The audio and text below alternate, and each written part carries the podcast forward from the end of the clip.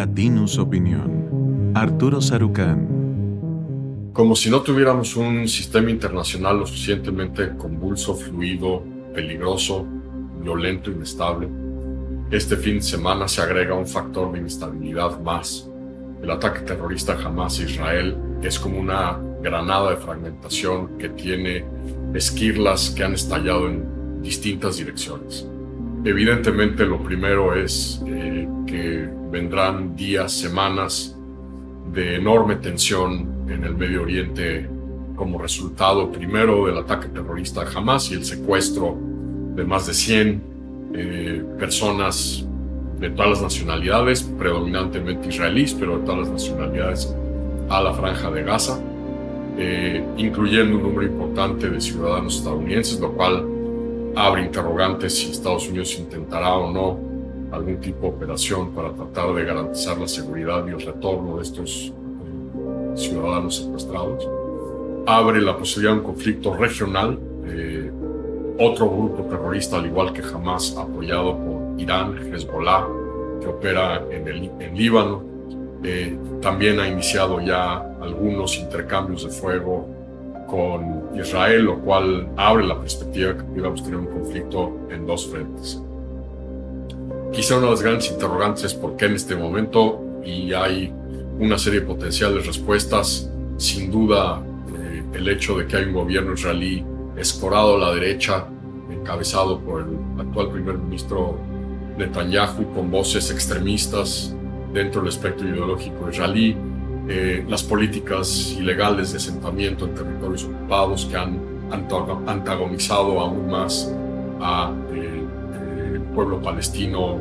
tanto en Cisjordania, que es donde la mayor parte de estos asentamientos ilegales se han llevado a cabo, como en otras partes del territorio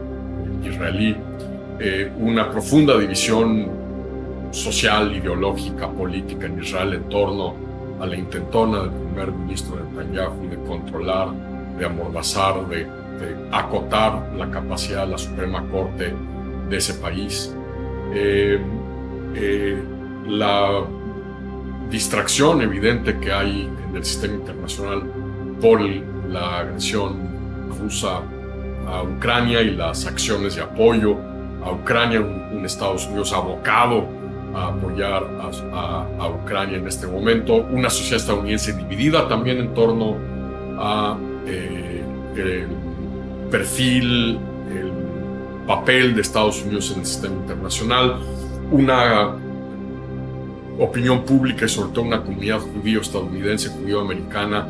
también muy dividida como resultado de lo que ha estado pasando al interior de Israel con este gobierno de derechas de israelí. Eh,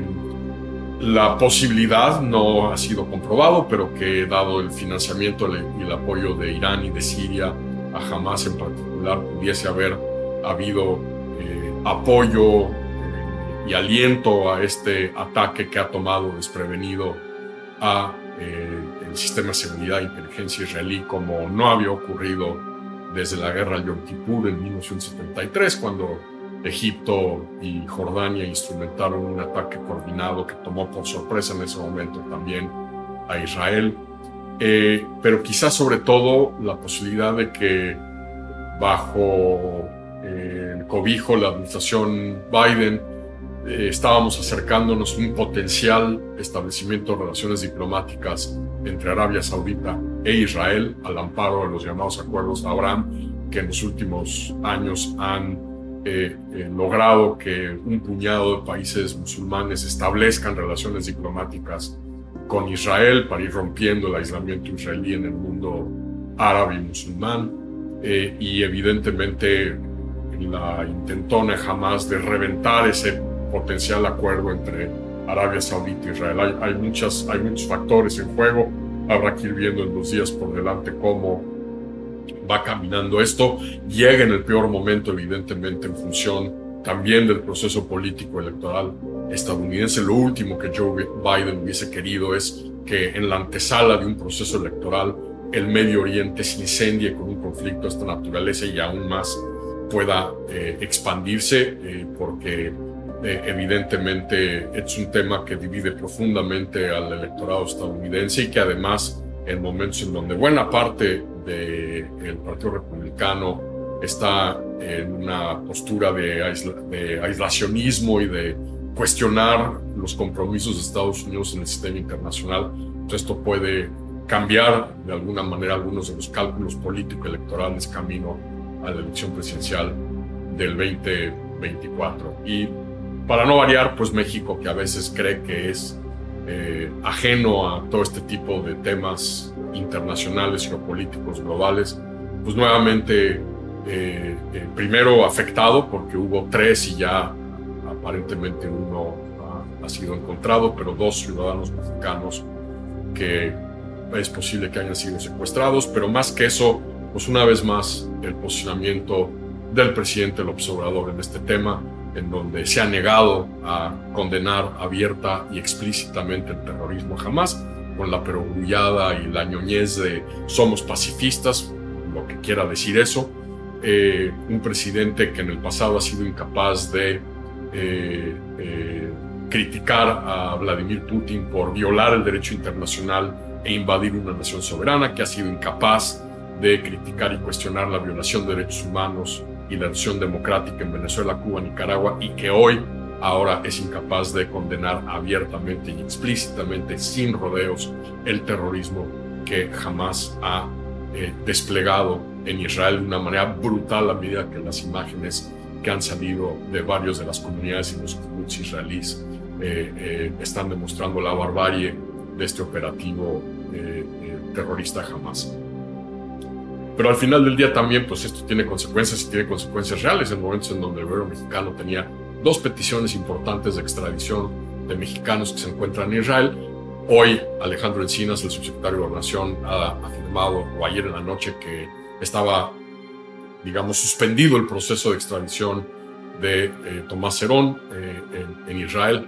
Pues es, eh, es, el decir suspendido es un eufemismo porque en realidad esto demuestra que eh, en la política y en la diplomacia no hay, no hay sorpresas, hay sorprendidos y, toda acción conlleva consecuencias. Si el gobierno mexicano es incapaz de arropar al pueblo israelí, a la sociedad israelí en este momento terrorífico de horror y de muerte, eh, ¿qué incentivos tiene el gobierno israelí en una acción que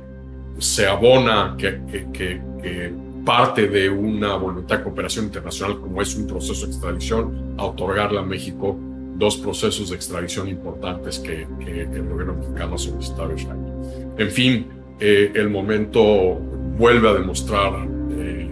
la coyuntura asiaga que vive la política exterior mexicana. Para ustedes que se acuerdan de las caricaturas del coyote y el corrocaminos, es como el coyote que va cayendo por el, cañón y que al final sale una la, la pequeña este, explosión de polvo cuando pega en el fondo, pues de alguna manera las declaraciones del presidente, la postura del presidente, la postura diplomática del gobierno mexicano es esa nubecita en el fondo del cañón y que además pues genera también acá en Estados Unidos todo tipo de reacciones y de molestia por la manera en que México de nuevo se posiciona en un tema fundamental de política exterior y de eh, eh, relaciones internacionales.